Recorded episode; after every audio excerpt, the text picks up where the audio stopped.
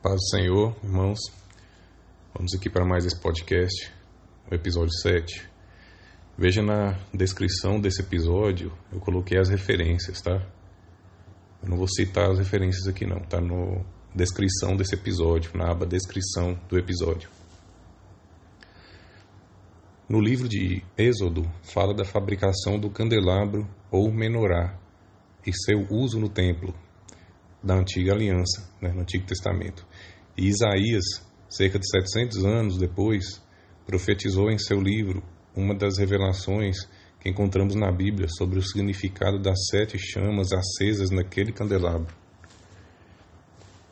Diz assim Isaías: Do tronco de Jessé sairá um rebento.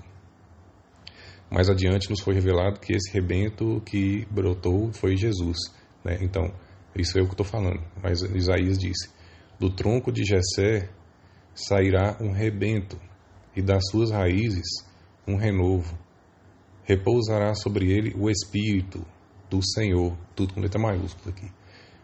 O, o Espírito de sabedoria, dois, e Espírito de entendimento, três, e o Espírito de conselho, quatro, e de fortaleza, cinco, e Espírito de conhecimento, seis, e o Espírito de temor do Senhor, sete ao todo.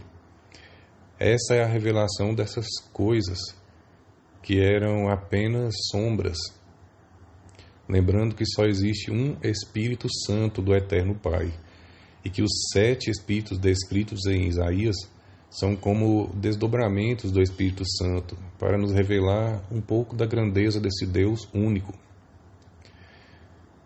No templo da antiga aliança existia esse candelabro de sete braços, chamado de menorá em que existiam pessoas separadas né, para essas atribuições, com essas atribuições específicas, chamadas de sacerdotes.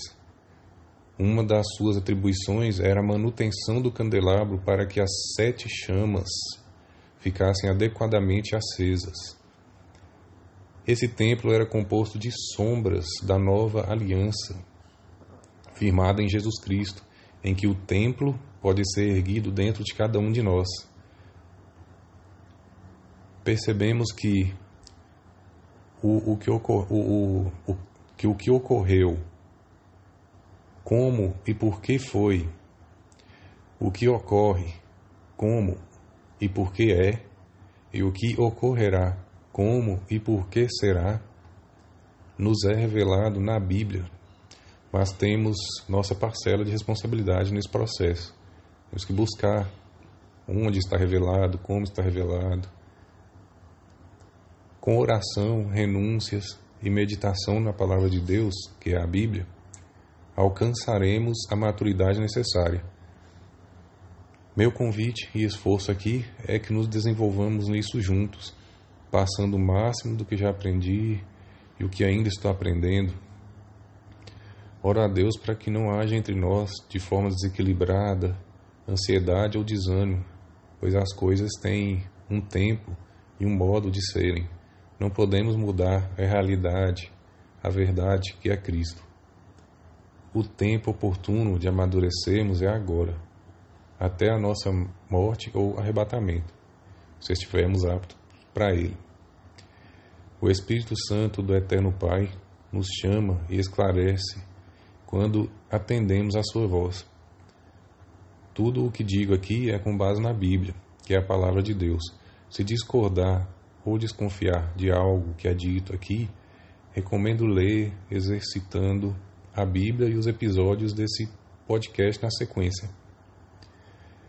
Olha o que Paulo escreveu. Quando eu era menino, falava como menino, sentia como menino, pensava como menino. Quando cheguei a ser homem, desisti das coisas próprias de menino. Esconder da realidade, da verdade que é Jesus, a palavra, é viver como que drogado, embriagado, sedado, em um estado ilusório. Se não deu essa, é, essa chance de conhecer das coisas de Deus, dessas coisas da Bíblia, nunca é tarde para começar. Conte com minhas orações e vamos juntos. Deus nos ilumine. Ah, e quando ver na descrição desse vídeo de onde veio essa figura que coloquei nesse episódio 7, pasmem que é de uma certa instituição religiosa do ano de 1300. E quero deixar algumas questões para refletirem, finalizando aqui. Por que todo esse conhecimento revelado não foi amplamente e corretamente divulgado, como manda a palavra de Deus, o Senhor Jesus, escrito por Marcos? E, à medida que seguides, pregai que está próximo o reino dos céus. De graça recebestes, de graça dai. Precisamos de um modelo de instituição religiosa e de alguém, além do Senhor Jesus, que esteja entre nós e Deus, ou temos acesso através de Jesus, que enviou o Espírito Santo aos que o recebem, os que recebem como Senhor e Mestre, aos dons espirituais ilustrados, como os sete Espíritos de, de Deus descritos em Isaías? Deixa aqui essas, essas reflexões. Que Deus nos abençoe. Até a próxima, se Deus quiser.